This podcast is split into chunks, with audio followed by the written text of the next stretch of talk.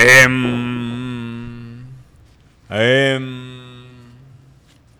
em, Cada vez tarda más, cabrón.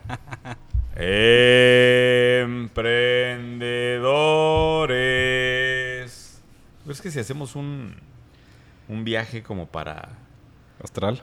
sí, como para desestrés y un retiro así de, ya sabes, de meditación, de visualización, pudiera funcionar ese... Pues, pues, digo, estamos sentados en un sauna, entonces supongo que es el primer paso de la autodestrucción. Em, es que ne- necesito un poquito de tranquilidad en el episodio de hoy porque vienen datos duros, Sean Moreno. ok. Víctor Vega. El joven eh, Padawan. El Padawan número uno, ¿cómo estás?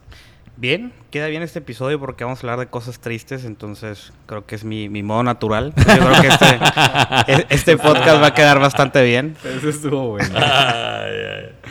Que si, pues, se- señor Moreno, si me regala una servilleta sería Toma, una- ideal. Esa, esa todavía no está sudada. Gracias, Bien, gracias. bien, bien, bien. ¿Quieres una servilleta? Este ya Pues está estamos sudada. grabando a 43 3 grados. 43 45 grados, en grados. Monterrey. Eh, hace unos minutos se botaron las pastillas. No eh, mames, es una locura, cabrón. eh, está- Sí está cabrón, güey. Eh, pero bueno, Pero yo me estoy hidratando aquí con tequila. desde este infierno, pero con la tranquilidad de lo que te este grito, señor Moreno. Mm. Em, en fin, eh, pues hay que platicar, ¿no? De lo que sucedió en el podcast de All In antes de cualquier cosa. Como saben, pues somos eh, consumidores ávidos de contenido de diferentes ángulos. Normalmente, pues digo, y esto hago un paréntesis rápido. Yo soy mucho de seguir a Tim Ferry, soy mucho de seguir MFM, soy mucho de seguir All In, soy mucho de seguir Prof G. Eh, fíjate, yo consumo mucho audio, mucho audio. Y yo también. Eh, Es lo que más me gusta. y, y este eh, en particular, en la otro episodio mencionamos el, el capítulo de All In eh, de, de Elon Musk. Elon Musk. Y ahora pues vuelve a salir este podcast porque trae unos datos muy interesantes. A ver, eh, y concretamente para llegar al punto, eh, presentan el dato que de prácticamente del inicio de este año a el día de ayer, antier, en estos días, se acaban de borrar 35 trillones de dólares en valor global de capitalización de mercado, eh, equivalente al 14% de la riqueza mundial. Trillones con T. Trillones con En T en, en- inglés, en Estados Unidos. Billones en español. Una brutalidad de dinero, güey. Y ojo, eh, presentan un dato que también me parece una referencia muy importante para tener en mente, que es detectan una correlación de la parte de impresión monetaria, de la política monetaria de Estados Unidos, del punto 92% con histórica. el valor del... Histórica, o sea, la no, no, del- del- de a partir de, de la pandemia. Por eso, histórica en relación al- a la cantidad de incentivos fiscales que, que lanzó el gobierno americano. Correcto. Hay una correlación casi perfecta. De hecho, tan parecida que es. Casi, casi parece correlación espuria. En relación a los incentivos fiscales y el incremento de valor en los mercados. Es decir, prendieron la maquinita en Estados Unidos, Y todo el mundo fue feliz con el dinero que nos inundaron, pero todo ese dinero se fue directamente a activos de diferente índole y provocó un efecto inflacionario de los activos. De los activos, que por lo general pasa así. O sea, siempre hay una primera una inflación de activos antes de una inflación real. ¿Y qué sucedió? Que estos activos pues empezaron a llegar a cifras desproporcionadas y bueno, pues ya vimos la caída. Eh, y que en esta discusión de, de, de All In hablan de lo interesante que ha sido esta, esta vez, este, este ciclo, porque tenemos caída en cripto, caída en Nasdaq, caída en Standard Poor's, caída en todos los sectores excepto en real estate, hasta el día de hoy. Eh, pero es- eh, pero que Hasta es el que- día de hoy. Sí, es que no es un, eh, no es un mercado tan líquido, ¿no? Bueno, pero en el 2008 pues, se vino Sí, abajo. se colapsó Se el colapsó mercado de, real estate, pero, pero vaya, no es tan fácil En verlo. Estados Unidos, en- ojo, en México y todavía es mucho más fuerte, pero me gustó el comentario de que la gente de Silicon Valley voltee y diga, oye, qué fuerza ha tenido el sector del real estate. Creo que hay que aclararlo, ¿no? Sí, o sea, claro. digo, Sí, sí, sí. Y, y lo decíamos el otro día, ¿cuánto más va a durar? Pues que, es va a tener un impacto, ¿no? O sea, el, el sector de real estate eh, sufre mucho con las tasas de interés. Tuvimos tasas de interés bajísimas en los Ceros. últimos años, ceros exactamente. Entonces, eh, hubo mucha compra de activos y se empujaban los valores. Eso es un hecho, ¿no? Y vamos a ver cómo se desinflan igual, ¿no? Cuando la gente Y el mundo, de, el mundo de Venture igual, ¿eh? O sea, el, Claro. el También se inflaron 2022 las acciones de... está bien pobre. O sea, y en México, puta, o sea, los deals de, al menos estaba, estaba viendo Presid y Seed, creo que eran como 25 deals. O sea, de lo que va del año, pues públicos, ¿no? Que puedas encontrar. Entonces todo está realmente de la chingada. y Entonces, de pues miedo, bueno, ¿no? pues eh, eso fue todo a todos. Muchas gracias por acompañarnos. Puta. Nos vemos cuando esto mejore. No, sí, digo, viene, viene una recesión. Sí, que justamente es, el, Ruda, ¿no? es el, el argumento de lo que se mencionaba. O sea, la pregunta es cuánto va a durar. ¿Y qué tiene que pasar, señor Moreno, desde tu punto de vista? ¿Cómo? ¿Qué, qué, qué, qué, qué tienen que hacer? No, pues las recesiones tienen que pasar. Es un ciclo económico Entonces normal. nos, ¿va? nos vamos a chingar un ratito. Vamos a, vamos a irnos al campo, güey, a, a cultivar nuestra comida y... No, pues las recesiones tienen que pasar. O sea, es, es... Pues calentamos de más la economía y ahora hay que enfriarla, ¿no? Te emocionas de más. Ahora, mira, yo veo varias cosas interesantes. La primera es cuánto va a durar este proceso, que parte de lo que se comenta en el podcast este es que ahorita, eh, pues en, el- te- en Estados Unidos van a empezar a retirar dólares de la circulación. No sé si sabías esto. Pues que traen una inflación brutal, Claro, traen bueno, 8% van- van de empezar a inflación. retirar dólares, entonces son creo que sí, 8.3. no me acuerdo exactamente cuántos trillones son. Van a sacar creo que 90 billones de circulación al mes, si no me acuerdo. Hay que checar bien ese dato, pero mm, son meses en donde vas a tener esta economía eh, ya así y todavía le estás restringiendo liquidez mensual. O sea, de- dejar de hacer emisión de bonos, dices tú. No, van a, van a sacar liquidez de la economía, o sea, es que ese, retirar billetes. ese es, ese es un problema que tenemos en comparación al 2008. Que el 2008, eh, pues no tenías estas presiones inflacionarias tan brutales, ¿no? Entonces ahora lo que tienes, de hecho, hace algunos episodios hablamos aquí del mercado de deuda. Eh, la, cantidad de la cantidad de deuda que se emitió el 2020 y 2021. Y hoy por hoy, con, las con la tasa de inflación al 8% de Estados Unidos, todavía no hemos visto en las tasas de interés un ajuste a los niveles de inflación que hay Sí. para que la tasa de interés de Estados Unidos debería estar ajustada a la inflación, debería estar en niveles de probablemente el 10%. Exactamente. Entonces, O sea, son minúsculos los incrementos. ay, papito, cabrón. Pero bueno, queríamos hacer este episodio. Fíjate Pa- que- para animarlos. Eh, no, qué, curioso es este la vida porque entre más eh, optimismo hay así en el aire, empiezas a crear proyectos más eh, lejanos a la- ah, claro, al, al día a día. Claro. Y bueno, de repente cuando te pasan estas sacudidas, volteas y dices, oye, a lo mejor nos falta un episodio de empresas rentables, ¿no? Claro, o sea, esa- esas tintorerías que estamos pensando igual no están tan mal, ¿verdad? Eh, que el negocio del changarro local que, Entonces, queremos que anunciarles- produce cash flow. Este, Queremos todo- anunciarles que Cero a la Derecha está convirtiéndose y va a poner una cadena de tintorerías. Vamos a pivotear. Me regalan luego de que hago comentarios y ya nomás. Te, te van a editar y te van a poner en TikTok. Acuérdate que ya están haciendo ¿Qué tiene? de A ver, pues le estoy diciendo que las tintorerías son rentables, güey. ¿Qué tiene de malo eso, güey? Bien. Ay, Genera flujo, genera flujo. La bueno, ley de la vida. entonces queríamos en este episodio hablar de algunos casos de empresas rentables, simplemente como para pues volver a tocar base de estos negocios, que por cierto son los negocios que mejor funcionan con el modelo 11. Entonces, aprovechando que eh, se, Y se vio, son- se vio muy forzado el comercial. ahí sí, muy, muy, muy, muy. Pero bueno, sí son, son el, son el pilar de la economía, de hecho. El pilar de economía, Son el pilar de la economía. Eh, menos sexys, ¿va? Para hablar. Menos, te dan menos, este, te dan menos tela de dónde cortar para podcasts y para materiales de contenido como el nuestro. Pero al fin y al cabo, pues son negocios que, que están hacia adelante. Entonces, pues invitamos a Víctor Vega con ganas de que él, eh, líder de Acompaña, por si no lo ubican, eh, es socio de nosotros, director general de Acompaña. Ellos manejan la parte de consultoría de negocios y la mayor parte de sus clientes son empresas rentables eh, en los cuales ayudan en diferentes ángulos. ¿no? Entonces, Sí, tenemos señor. algunos casos. eh, si te parece, empezamos con alguno de estos, Ricardo, y, Sí. y vamos comentando a ver qué te, qué te gustan de los modelos. Sí. Vamos a empezar con el modelo de Claudio. Eh, reciclaje. Claro, unos saludos ahí. Platícalo, Víctor, platica un poquito del modelo. Sí, pues Claudio Rivas es un cliente nuestro y también ahí seguidor de, de Carlos, le mandamos un, un gran abrazo, tipazo.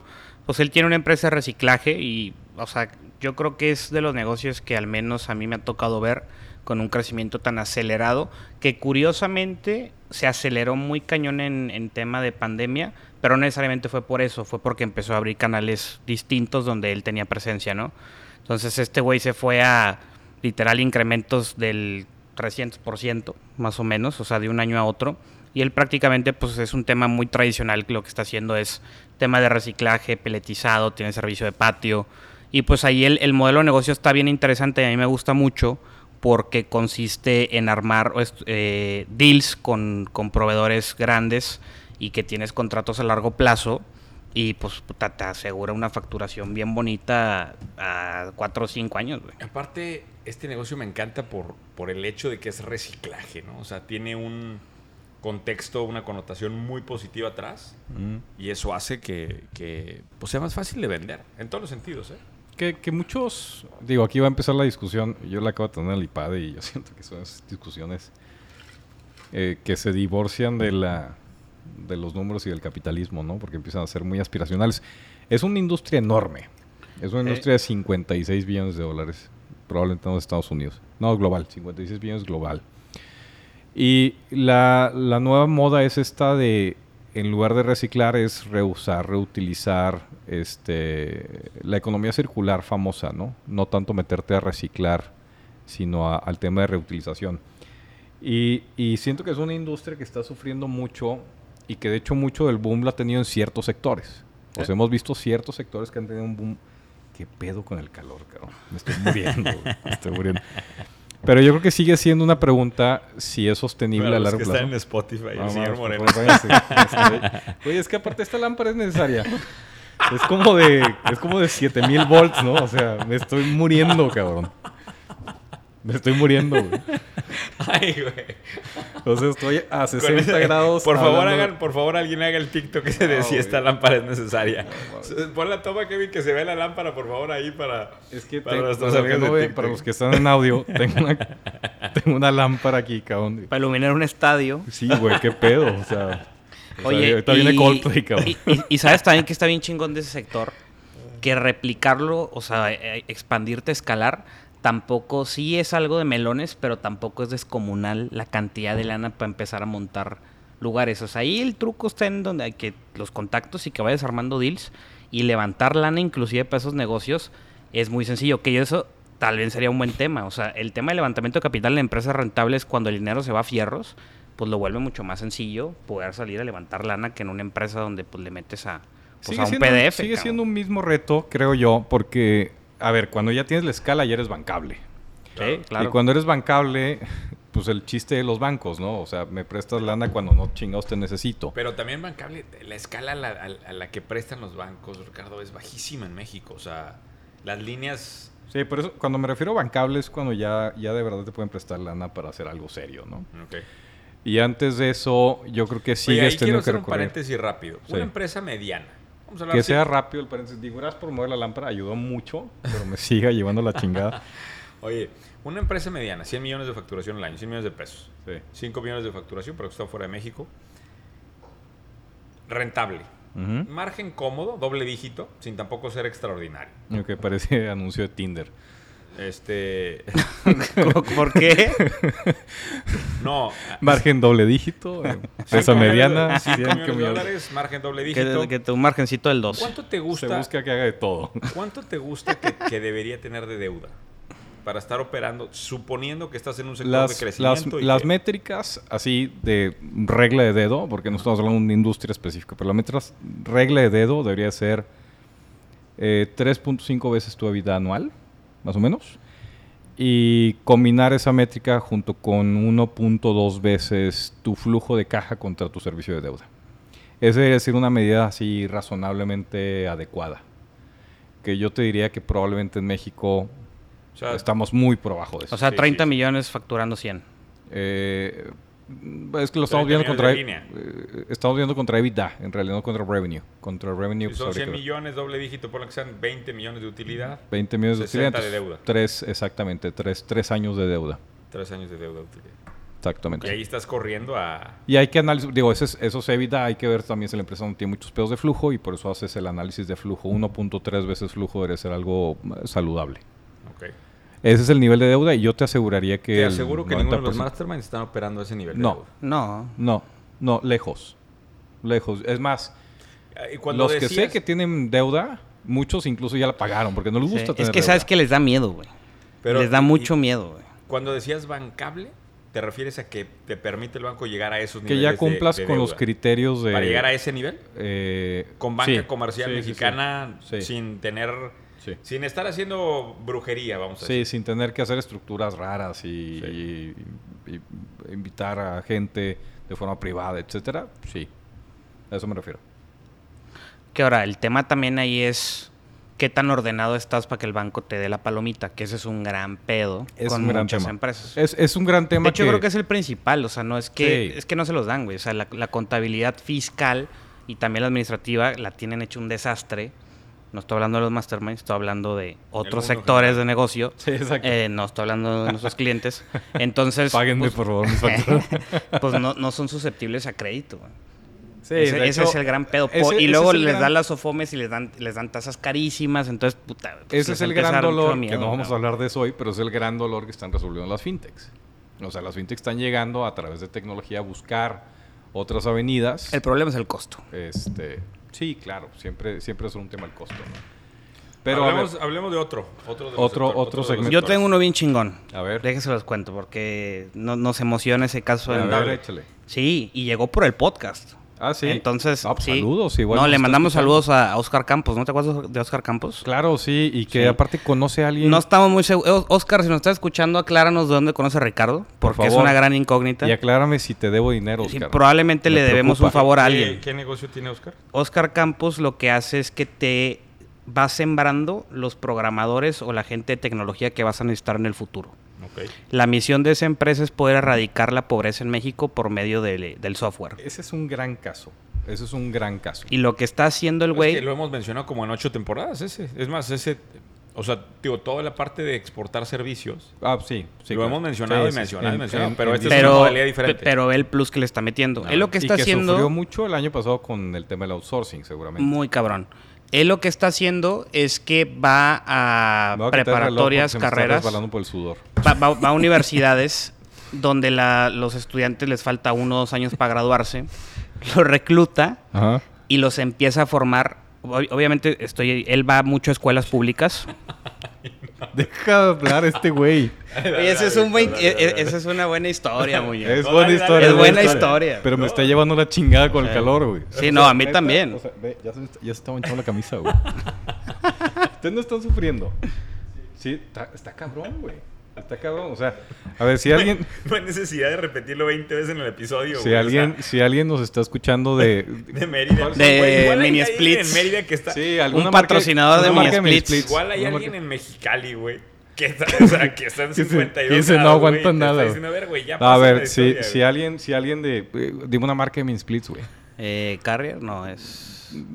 Es este. Sí, no. Pues es que no sabemos por qué no hay, güey. ¿Cómo se llama? Esa? La del loguito azul que hay en todos los lugares. A ver, esa. un cabrón que venda mini splits, güey.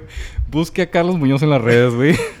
Cero a la derecha va a comprar uno, cabrón. O sea, yo te Ay, picho mi bueno, split. ya, güey. pero que sea la última vez que Es lo más, quiero pararme. Sí está saliendo no, aire. estás- síguele, Víctor, síguele, síguele, porque... Ok, bueno, ahí te va Muñoz. lo, lo voy a volver a explicar porque ya nos perdimos, ¿ok? Resumen. Perdón, fue mi culpa. La empresa se llama Punto Singular, ¿vale? Son varios founders, disculpen los otros founders, eh, Oscar es con el que tenemos la relación. Eh, ellos van sembrando talento y te aseguran el talento de tecnología que necesitas en unos años. Entonces ellos reclutan a la gente en universidades públicas, mayormente en ciudades este, Pequeñas. de, ¿cómo se le llama? O sea, bueno, o sea, ci- ciudades que no están tan desarrolladas. entonces, pequeñas. es correcto. Y les ¿Y los empiezan... trabajando en las diferentes ciudades o se los llevan, lo ojo, hacen migrar? Ojo, ellos van, reclutan y empiezan a pagarle al estudiante y el estudiante ya empieza a ganar más que el profe de entrada. Y lo empiezan a capacitar en muchos temas de ingeniería y les empiezan a formar el currículum. Les, les dan idiomas, les dan materias, les empiezan a poner proyectos piloto, los meten a trabajar en empresas AAA, porque la tesis final, me voy a ir al punto B, es mandarlos a empresas que, que, pues, es que se escucha muy feo decir compran, güey, pero, o sea, piden en grande Ah, volumen talento, talento. ¿no? Pero lo más chingón es que ellos están cambiando literalmente vidas de familias. Porque, De o sea, comunidades completas. de comunidades, porque el ingeniero está ganando 40 mil pesos al mes para toda la familia y es gente que, o sea, pues la verdad, pues, Hay testimonios mucha necesidad. increíbles de esos temas. De gente en comunidades muy marginadas que está de, se está convirtiendo en la nueva alternativa a la migración. y espérate. O sea, en lugar de irse a cruzar a Estados Unidos, Claro, se vuelven ingenieros en software, güey. claro. y, y se a- quedan y- ahí. y les, y están... ahí, Les- lo que tienes que poner, ellos tienes que lo, lo montar que están haciendo es haciendo espacios co-living Claro. para que los ingenieros se puedan trasladar ahí. Tú puedes desde tu casa, pero es que ellos viven en casas que están muy mal adaptadas, o sea, pisos de tierra, entonces es mejor trasladar todo. Entonces están adaptando lugares. Le estamos haciendo un proyecto para poner lugares con amenidades chingonas tipo WeWork chiquitos para que los ingenieros estén viviendo ahí y ya le están empezando a dar fondo y financiamiento para que compren sus casas los ingenieros, sus propios carros, inclusive están haciendo, queremos hacer pactos como con empresas que tengan coworkings para que el ingeniero pueda trabajar en todas las ciudades y crear una moneda para que ellos puedan transaccionar entre espacios. Ah, bueno, sí ya suena como tienda de raya, pero, pero están haciendo un chingo de cosas. Está padre. Y, y, ahorita ya hay un jugador público. ¿Quieres una servilleta? Voy por servilletas. ¿Quieres servilleta? Yo estoy bien. Y la están rompiendo, güey. Aquí hay un la están rompiendo. Aquí hay un indicador que el otro día escuchaba que, que me pareció importante. 60% de los trabajos en 2030 van a requerir habilidades de programación. Sí este sector es enorme. Y lo hemos mencionado, y lo hemos mencionado, y lo hemos mencionado. Y, la gente sigue sin reaccionar de la cantidad de oportunidades que hay ahí. Un chingo. O sea, y aparte ellos te ponen a tu disposición ingenieros. Haz de cuenta que lo que te dices, yo te voy a poner un ingeniero que en currículum no trae nada, porque no trae nada y lo estoy formando, pero sé que es una pistola, güey. Y te lo voy a poner una fracción de precio, porque lo estoy formando el currículum. Inclusive creo que, no sé si hicieron algo con, con la fintech, porque por ahí Horacio necesitaba gente y está bien, bien chingón el proyecto. De mencioné lo del, lo del, programador que le ofrecían 200, más de 200 mil dólares, ¿verdad? El tweet que se volvió famoso. El cuate que buscaba, que, era muy selectivo, ¿no? Sí, que sí, sí lo dijiste. ese es parte de la, de lo, del fenómeno, ¿no? Este es un sector saso, o sea. Ellos están, que van muy en Esa, en esa categoría, digo, qué, qué interesante este modelo, pero hay oportunidades por 5, 10, 15 modelos diferentes y hay maneras diferentes de echarlo a andar. Sí, ese modelo a mí me fascina. Lo único que estamos resolviendo con ellos es que la escalabilidad tienen que migrar forzosamente de un negocio rentable a un negocio no rentable porque es muy intensivo en, uso de capital de trabajo.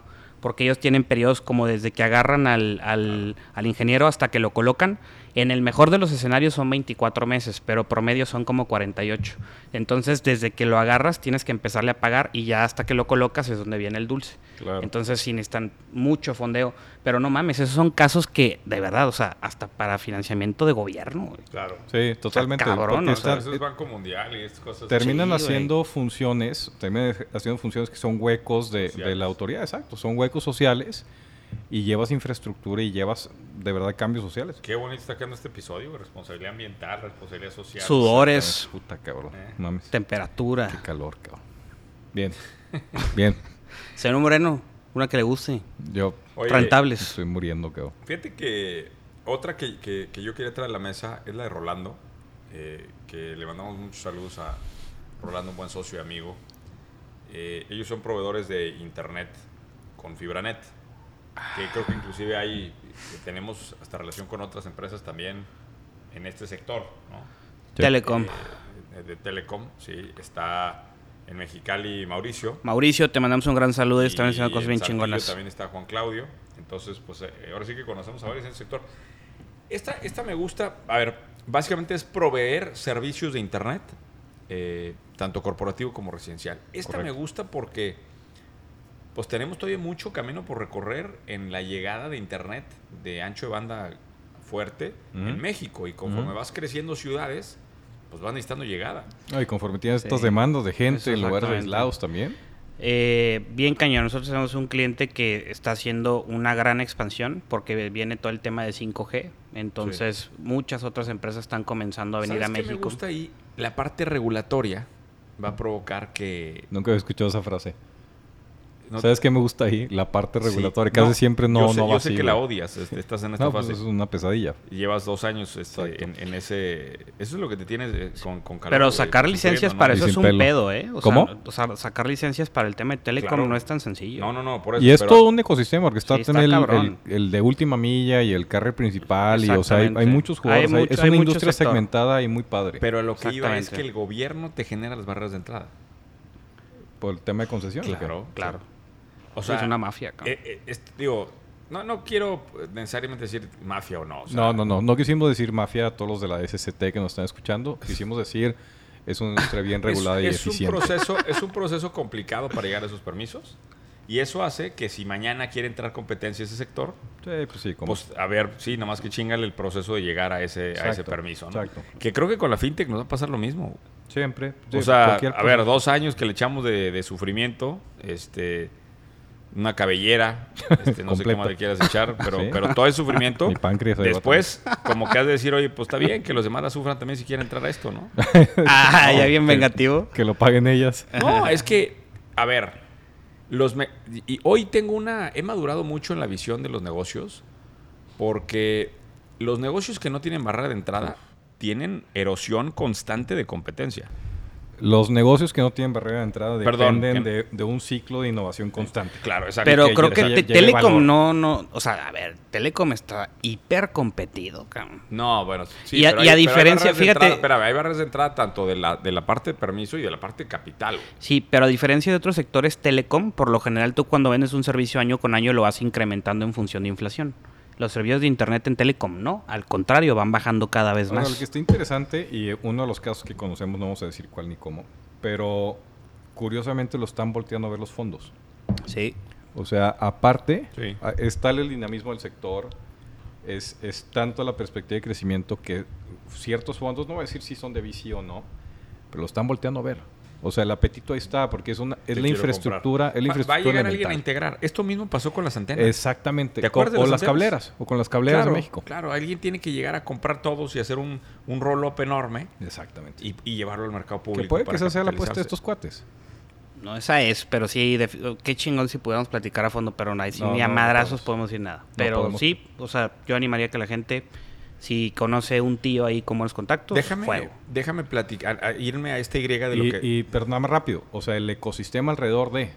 El ecosistema alrededor de Es- está es levantando cantidades de fondeo No, pero lo que quiero decir, si estamos hablando de negocios rentables, alrededor de ese sistema hay una serie de proveedores de servicios Claro, que la constructora de fibra, que la- funcionan perfectamente. Ah, claro. Sí, sí, sí. O sea, toda la cadena es- Entonces, es, ese es un nicho que se lo está viendo para adelante. Es una infraestructura fundamental en la era de información.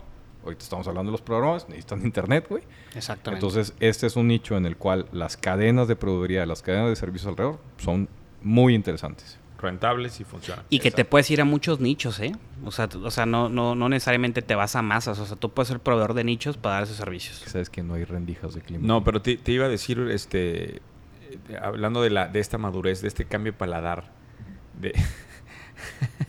Güey, ¿Por qué las ya rendijas están allá, güey? ya acaba, ahorita O sea, acaba el episodio ya, güey. ¿Cuánto ya. llevamos? Más o menos. ¿10? 26. Ay, a ver, eh, déjame seguir, o sea... Sí, no, dale, perdón. Ya, dale, dale, dale. Dale, echa. Estaría bueno que fuera una- un episodio de tres horas. güey. Por favor. Estoy muy contento de estar aquí. Voy No, a no me puedo ir, no me puedo ir. Tienes ¿Quieres, hielo. que, quieres, que le, quieres que le abran la ventana ahí, que entre Sí, para que se salga el calor. A verle si quieres a ver Por si, favor, güey. A ver si no entra ahorita una, una ventusa de calor, güey, entra de fuego, güey. Bueno, Calor- ¿qué ibas a decir? Perdón. No, que, Es que se, se metió el sudor a los ojos. que, que cómo va cambiando el paladar de los negocios conforme vas madurando. Eh, y, y ahora eh, me interesan mucho más negocios que tengan algo de protección de barreras de entrada. güey. O sea, lo digo porque, por ejemplo, el, el negocio de los cursos digitales, que arrancamos está más, está más fresco el aire de 43 grados que aquí adentro, güey. A mí El negocio de los la calefacción más bien. No. Algo estás haciendo mal, güey. Güey, está No, fresco. está rico, Entró eh, aire, sí. entró aire fresco, güey. Ya Bueno, estamos ya a vamos a acabar con el 43 grados. episodio Perdón, vemos el negocio de los, del contenido digital. No, exacto. Cuando estábamos viendo el negocio de contenido digital, lo veíamos súper innovador, lo veíamos revolucionario, lo veíamos poco competido.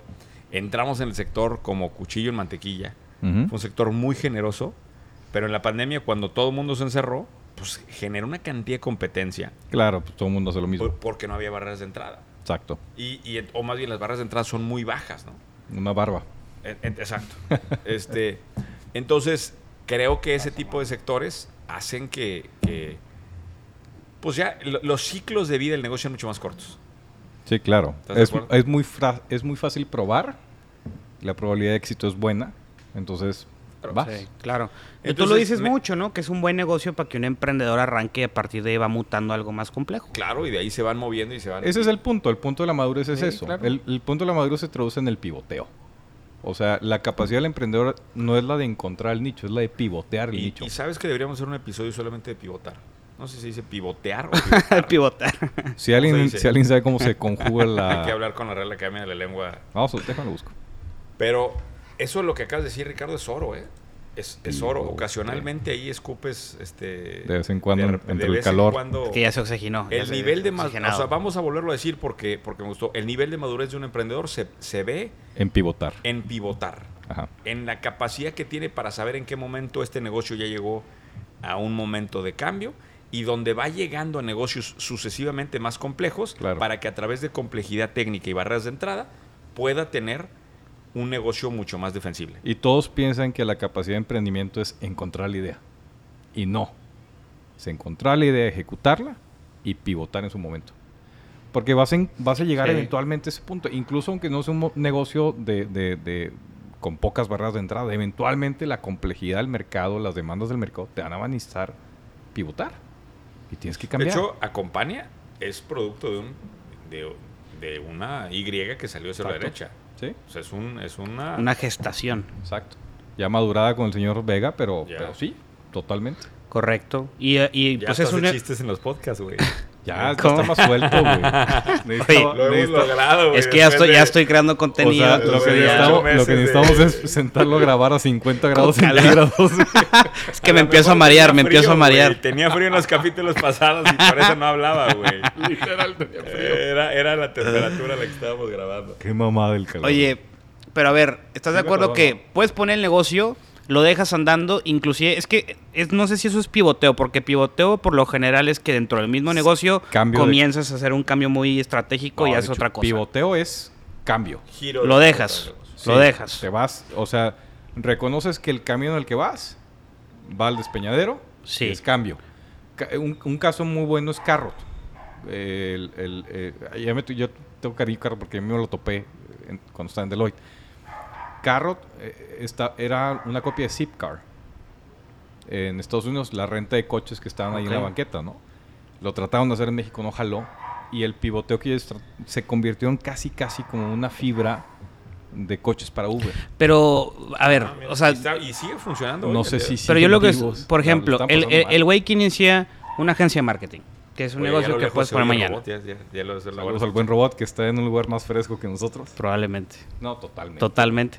Sí. A ver, pones una agencia, una agencia de marketing o algo de servicios, no lo tienes que dejar por completo, te lo puedes poner a que alguien lo opere y ahora sí te vas a hacer todo el negocio complicado. O sea, tampoco hay necesidad Creo de que, esa- lo dejes al las 100%. bondades del modelo 11. Las bondades del modelo 11 es que puedes asumir que puedes dejar a alguien operando y te puedes ir tú al siguiente negocio. ¿No? Sí. Pero bueno, enti- entiendo los dos puntos. Ese sí es comercial. Entiendo los- Ese sí es comercial. Muy bien. ¿Qué más? Eh, traemos un par más de los negocios rentables. Venga. Eh, el tema de eventos. Ya, que- ya está ayudándome el mezcal este. Tema de eventos. Le mandamos un gran saludo a nuestro querido amigo Mario La Peña. Y en también a Guadalajara. Peter de Anda, ¿no? Y a Peter, Y a de Peter- Anda. Peter Gran. Estuvo, estuvo en una boda que organizó Peter hace poquito. Sí. ¿En serio? Sí. eh, ¿A poco te invitan a ese, a ese nivel de...? Pues no sé cómo. Que no el fin pasado les cayó un huracán. No, pues es pedacito. que en las... Pero no haya te sido eso, dicho, señor Moreno. En las noches soy, soy mesero, güey. Porque no, no de, Ese ron, güey, anda muy jodido. de Que... mis... No, pues de mis amigos fifí, los del IPADE. Ah, mira. Me invitaron a una boda y, y me topé que era de Peter de Anda. No, sí que... ¿Chingón en la boda o no? Sí, muy ¿Se veía la pasta? Sí, sí, sí, sí. Sí, Sí, la, sí, sentí, te transportaste. Sí, totalmente. Totalmente. La verdad es que me da pena hablar. O sea, llegué y le dije... "Hola, Yo ¿cómo necesito están?". que Peter de Anda... Conozco al novio. Vamos a Peter de Anda vuelva con de nosotros. derecha de Peter de Anda, güey. Peter de Anda necesita No, entrar a compañía, ne- ¿eh? Necesitamos hacer una, una fiesta de, de, de Cerro a la Derecha, la de... Cuando tengamos la licencia, güey. Vamos a hacer, te, te lo cambio. Vamos a hacer una fiesta de hacerlo derecha e invitamos a Peter de Anda. Y ¿Qué que curiosamente organice el evento. ¿Qué, ¿Qué dijiste, Peter? Que Peter, Peter, si nos está escuchando, por favor, Peter vuelve a nosotros. Él había tocado puertas y ya nunca hicimos nada. Y, y la neta Le- es que le- Peter... Le, le propusiste algo, ¿no? Sí, Peter iba a hacer una expansión muy chingona. Para los que no saben, Peter de Anda es uno de los wedding planners, sino es que el más reconocido de México. Sí. Yo, creo que, Este, yo creo que sí es el más, ¿eh? Top el- 3. Me- ah, o sea, Top tres. Ese es el políticamente correcto. Pero yo sí creo que... Es el mejor wedding planner que tenemos Es que yo conozco varios porque andamos atendiendo ese, ese ese sector. sector. Pero... Ah, yo pensé que Si me ves a- organizando bodas el mes que entre, güey, lo siento. Ah, compadre, va a pivotar. No, a- voy a pivotear y voy a hacer eventos. Va a pivotar a banquetes. eventos. No, ah, ¿sabías tú que hay un sector que se llama baños presidenciales dentro de esos nichos? Que son baños para las bodas, pero chingones, o sea, baños portátiles. O sea, no es el Johnny, el- el Exactamente. plástico Y se llaman baños presidenciales. Sí, sí, sí. ¿Y? No, y producen todo, o sea, hay construcciones De hecho, la otra semana voy a. Guadalajara a ver eventos. Voy a montar una todo el pedo. Qué pena que ese baño presidencial que es movible está muy seguramente mejor que el baño en mi casa, güey. es lo más triste, güey. Te podemos llevar uno. Bueno, Pero a ver, habla un poquito el- del, el del sector de- del el- eventos. el sector de- rebote que trae después de la pandemia es lo- una locura. bien cabrón. Ahora, Traes todo el inventario acumulado pues, de dos sí, años, sí, ya traías todos los eventos. La La, gente- neta, la es de los eventos con- que, perdón, es de los sectores que en pandemia les tocó, pues yo creo que será que el que sufrió más. Eh, Pero es que fíjate que está curioso porque, bueno, se, se combinan dos cosas. Sí, probablemente es de los que sufrió más. Y alguien te diría, bueno, pero ese es un inventario de dos años que se quiere seguir casando, porque la gente no aprende el ejemplo de los demás si se quiere seguir casando. Pero pues, pues el calendario es finito, ¿no? O sea, la infraestructura es finita, Claro. entonces no puedes recuperar ese volumen, a menos que se quieran casar el miércoles. Y fíjate, ese es un sector que pues está muy explorado y mucha gente puede entrar. Y aquí la genialidad de la persona de, de Mario, Ahorita son bodas de high ticket. Exacto, pero digo, también lo puedes hacer. El, el chiste no está en el precio, sino en el diferenciador. Él lo que se quiere, él se está diferenciando, lo ubican en el mercado como quiero hacer la boda que imposible, en ingeniería es imposible hacerla, güey. Literal él- ingeniería.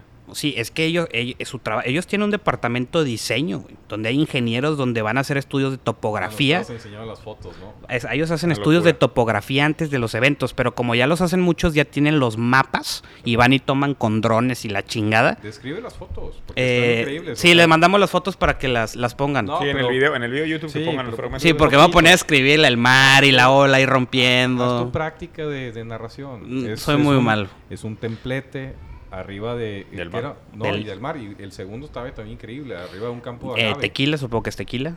Agave. Sí.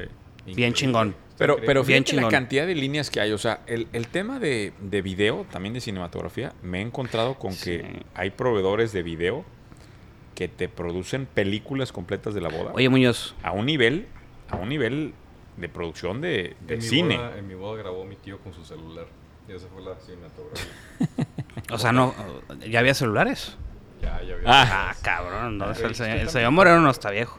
Oye. Muñoz, me atrevería a decir que el tema de eventos es donde el modelo 11 es, es el más compatible de la, ma- en eso, ¿no? sí, de la mayoría de los negocios que has visto. Yo creo que en servicios en general, Pero en hay servicios más. es muy compatible. Es que está...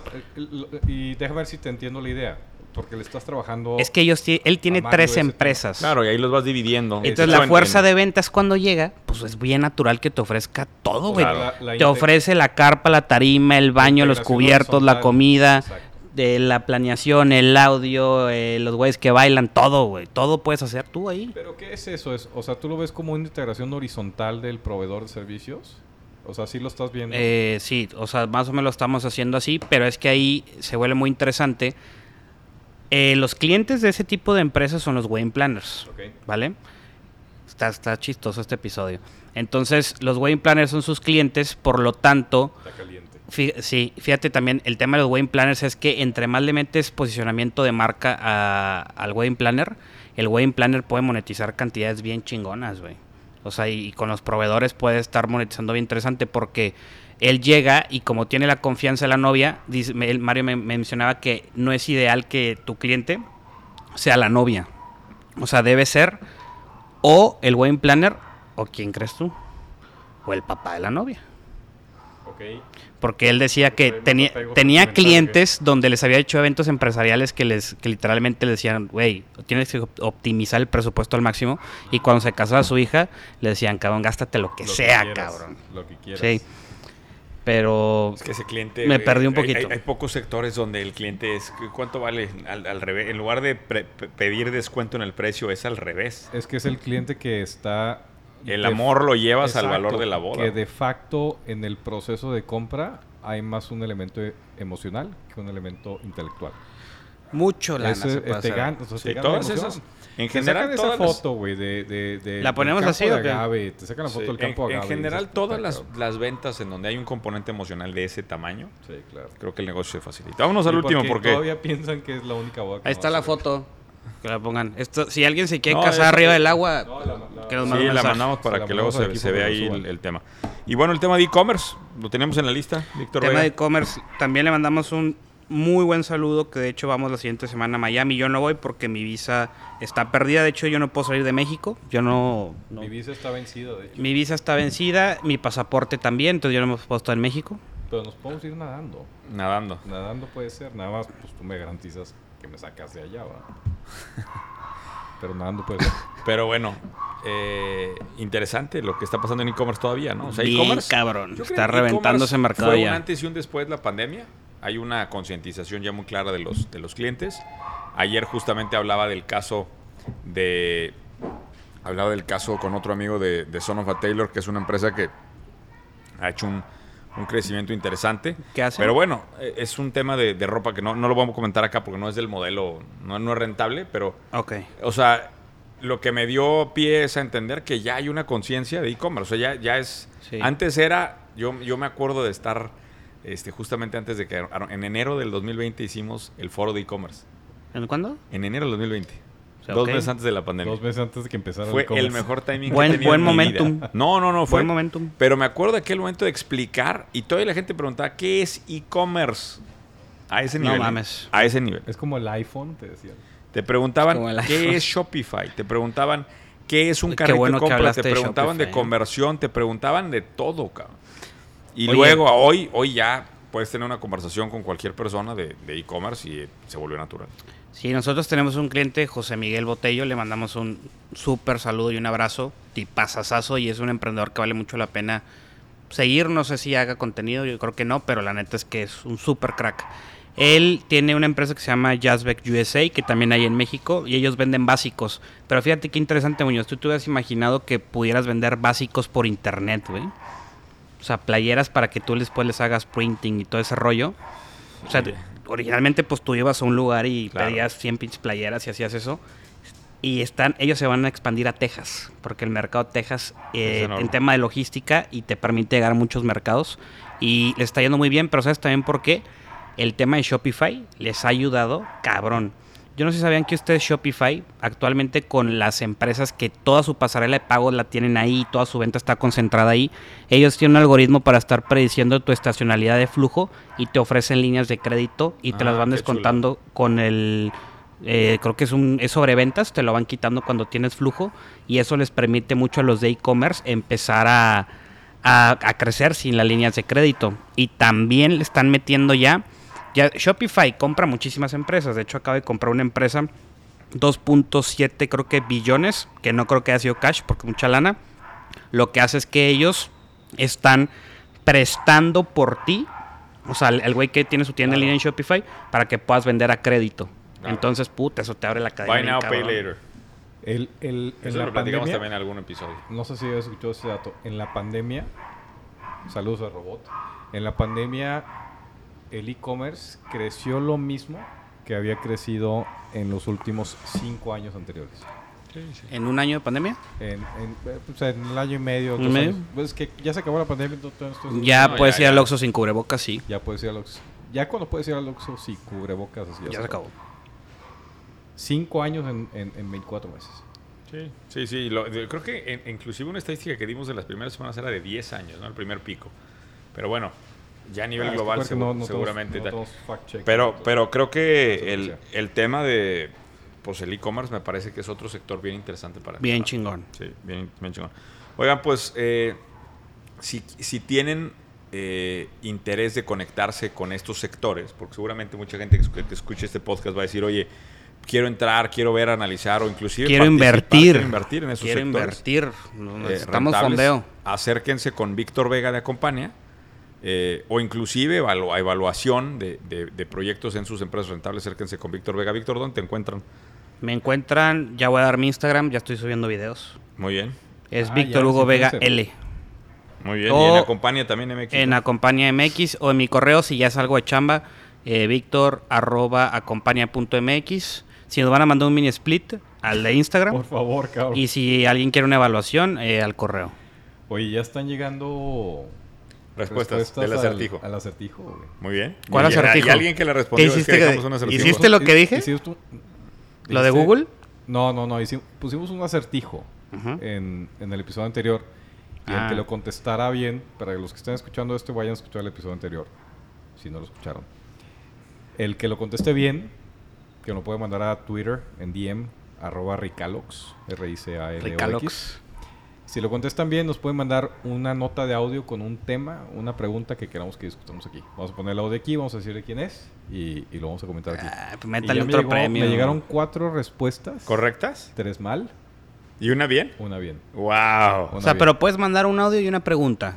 No, primero tienes que contestar el acertijo. Sí, y ya ¿quieres que lo conte- contestes Pero bien, ya. algo más chingón, un premio, güey. ¿Cómo? Un premiecito, algo. Puta, pues no podemos poner un mini split aquí, cabrón. ¿Te quieres que demos un premio, güey? No sé, Lo unas, que quiera- menci- lo que unas menciones, un pedo así. acompañe. ¿Quiere dar, patrocinar. que quiera No, nosotros no tenemos dinero, la fintech sí. Entonces, la, la, la fintech que, que les dé el premio, güey. Nosotros bien no tenemos la... está el O sea, Padawan, ¿eh? Reparte premios, güey, luego, ¿cómo que te vas a dar? No, pues no, Qué- no. qué- Yo les puedo dar una sesión, una humilde está. sesión de una hora con mucho gusto. Ándale, Bueno, una. Una sesioncita, una sesión. Ahí está. Bueno, Sí. bueno, si quieren responder el acertijo, lo responden bien. Aparte, de aparte poder de dar su lograr- audio, un- una sesión de una hora, un día, Media hora. Me- media hora. No, sí, de una hora, Claro. apúntese ya, por favor. No, pues a ver, no estás viendo la economía, claramente también nos faltan clientes, señores. Bueno, Hay que una acérquense. cena, una cena contigo. ¿Una cena? Una cena romántica contigo. Una cena si es el de las empanaconchas, si me va una empanaconcha, sí. Y empanaconchas. Saludos sí, allá a Tampico. A la gente también. de Tampico no lo mencionamos en el caso de empresas rentables, pero No, pudo haber sido otro caso. Siempre hemos dicho que gen- eh, ingeniería genética de, de- de panadería paga bien. Paga bien. Paga bien. Pues ahí está, este es el episodio de esta semana. Gracias, yo estoy Vega. fuera porque estoy en Ciudad de Miami. Si están escuchando esto, yo estoy actualmente en Miami. Eh, voy a estar toda la semana en Miami. Después, toda, la semana. Después eh, nos Buenos vamos. business Las siguientes fechas tenemos evento en Monterrey, luego tenemos evento en Atlanta para que estén pendientes en junio. En julio me voy a Dallas y Chicago para que cualquier cosa, ya saben, en mis redes sociales, ahí estamos al pendiente todos. Y bueno, pues eh, gracias, gracias a los dos. No, a ti. Gran episodio. ¿No vamos a pedir canciones? Ah, pues. eh, Corrido. no, te- no, ya tengo no. una canción. Algo para el calor, güey. No, Sí, sí, algo refer- Si este es episodio que- fue el no, episodio del calor, la rola tiene que ser del calor, güey. 45 La- grados y un chingo de cerveza. les pedimos una, una rola y no quedó al final. Y ya se me ocurrió qué rola puede ser. No, no, no. eh, de 45 grados. Y un chingo de cerveza. Sí, Bueno, esa. Eso va para hoy. Y es viernes, que se enfiesten. En ah, pero no va a ser una rola de viaje. Y se me ocurrió Vuela, vuela. Vuela, vuela. ¿No? Ah, pues una de Frank Sinatra. Ah, Fly con Fly With to Me. Ah, Ahí está. muy bueno. No, pero bueno, nos despedimos con pero- 45 grados. Eso y un sí. chingo de cerveza. Puta, güey. Patrocinada Eh, por recordar, Acompaña. Para recordar segundo episodio de la historia con calor. Este, este podcast fue patrocinado por cerveza Cuauhtémoc Moctezuma. Oye, pero, pero, güey, cada vez que vienes pasa ¿Sí esto. es? La vez pasada que te acuerdas que tocó un episodio No, con un chingo de calor. No, es que O sea, viene, con frío. vienes y la, y la pinche mala suerte la traes, güey. Güey, es que... Ah, no Es había la- luz. Es la energía, No güey. había luz. Bueno, ya ¿Cuál está. energía? Ahí los dejamos con Güey, 45 tengo buena grados. energía. Es modelo. Ah, cambio de patrocinador. 45 grados y un chingo de cervezas y un montón de sombrerudos tirando fiesta. Hechos madre en la troca,